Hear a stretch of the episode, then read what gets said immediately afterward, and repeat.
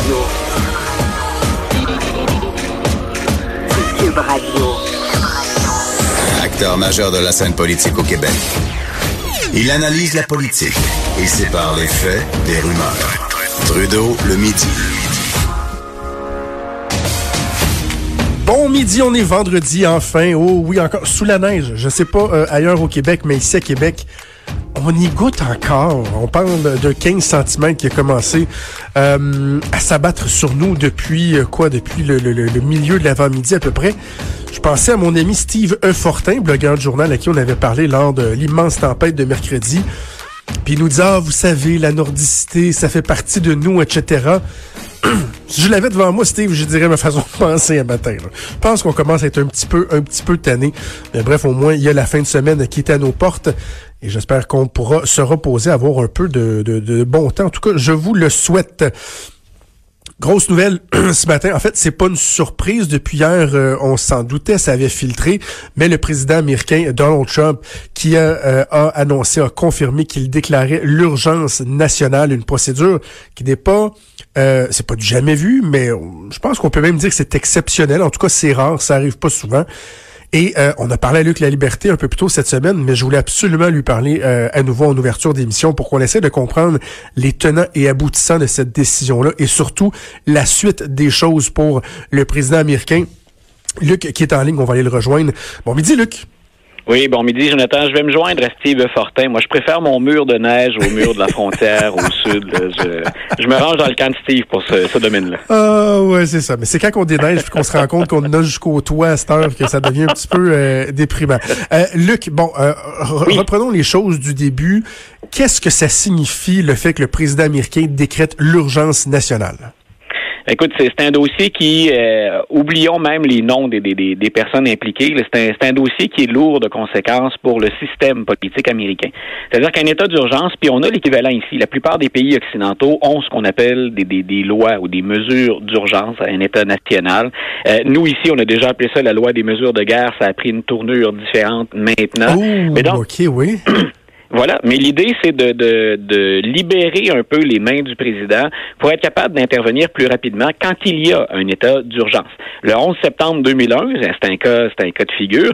euh, c'est certain que le 11 septembre 2001, est-ce qu'on veut que le président s'embourbe dans des jeux judiciaires ou politiques euh, pour et qu'on fasse tout un processus avant que le président puisse agir, ou si encore on souhaite libérer le président puis agir très rapidement? Je pense que de l'avis de tout le monde, c'était nécessaire le 11 septembre 2001 que le président donc, juste, juste, Luc, être sûr de bien comprendre, il y a des cas de figure dans l'histoire où le président a invoqué l'urgence nationale, mais c'était pas pour, euh, euh, pour confronter le Congrès. Même souvent, le Congrès a- peut être d'accord avec ça et comprend oui. qu'il faut aller plus vite. Là.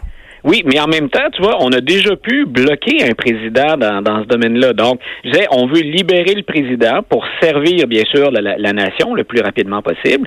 Donc, euh, aujourd'hui, c'est une des questions qu'on peut se poser. Est-ce que le problème à la frontière euh, avec les, les États-Unis et le Mexique, est-ce que c'est un problème qui nécessite l'état d'urgence? Euh, donc, on, se, on, on est déjà intervenu, puis même, on a déjà utilisé l'état d'urgence, puis ensuite, on est revenu des années plus tard dire on est peut-être allé trop loin. Par exemple, pendant la Deuxième Guerre mondiale, le président Roosevelt, Franklin Delano, qui est là, va se servir de l'état d'urgence pendant la guerre pour ouvrir des camps d'internement pour les citoyens américains d'origine japonaise. Et le gouvernement américain a dû s'excuser officiellement plus tard d'avoir fait ça.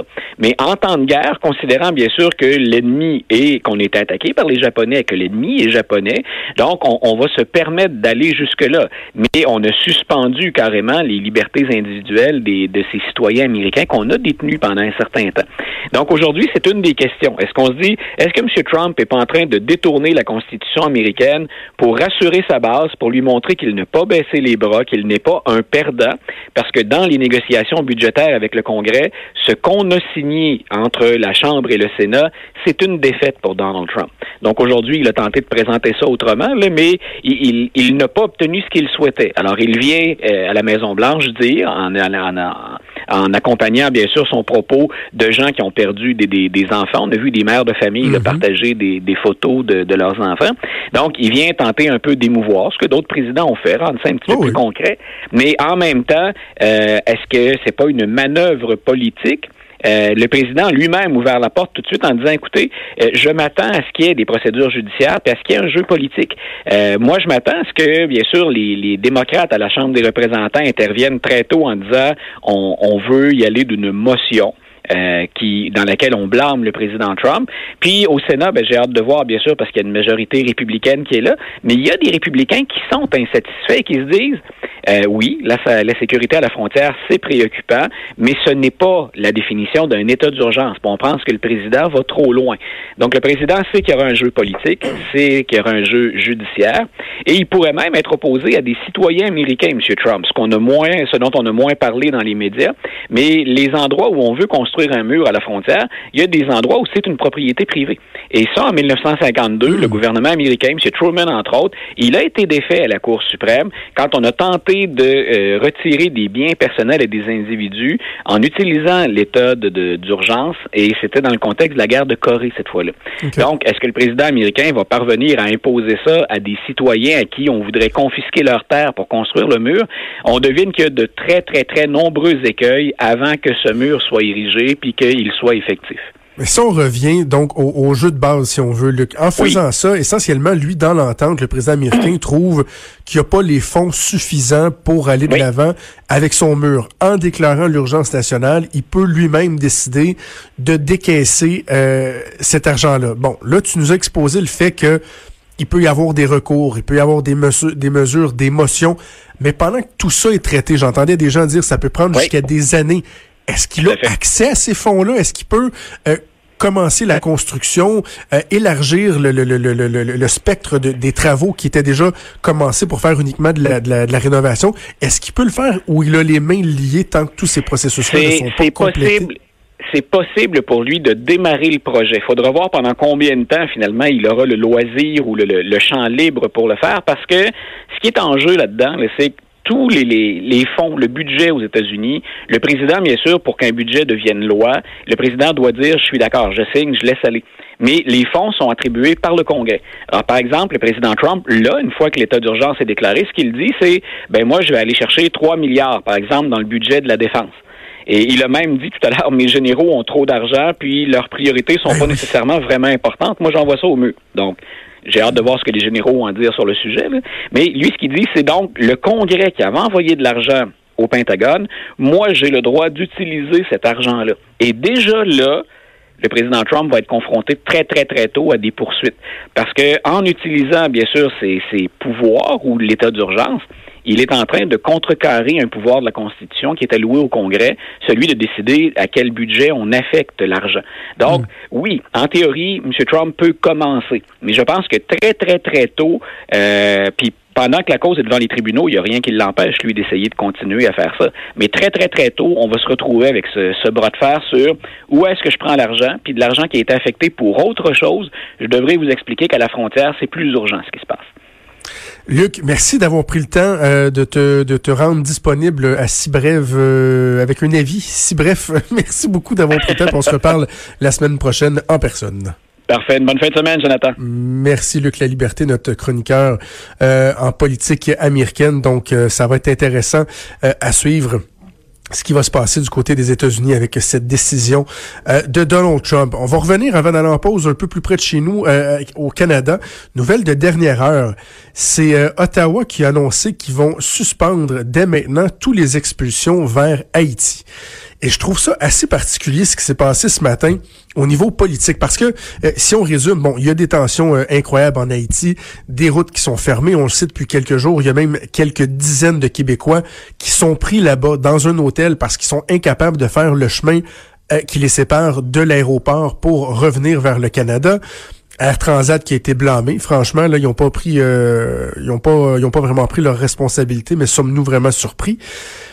Mais le fond du problème, c'est qu'il y a des tensions incroyables. Le peuple qui est en train de se soulever euh, à Haïti contre le gouvernement, il y a des tensions, il y a des gens qui perdent la vie, des manifestations monstres.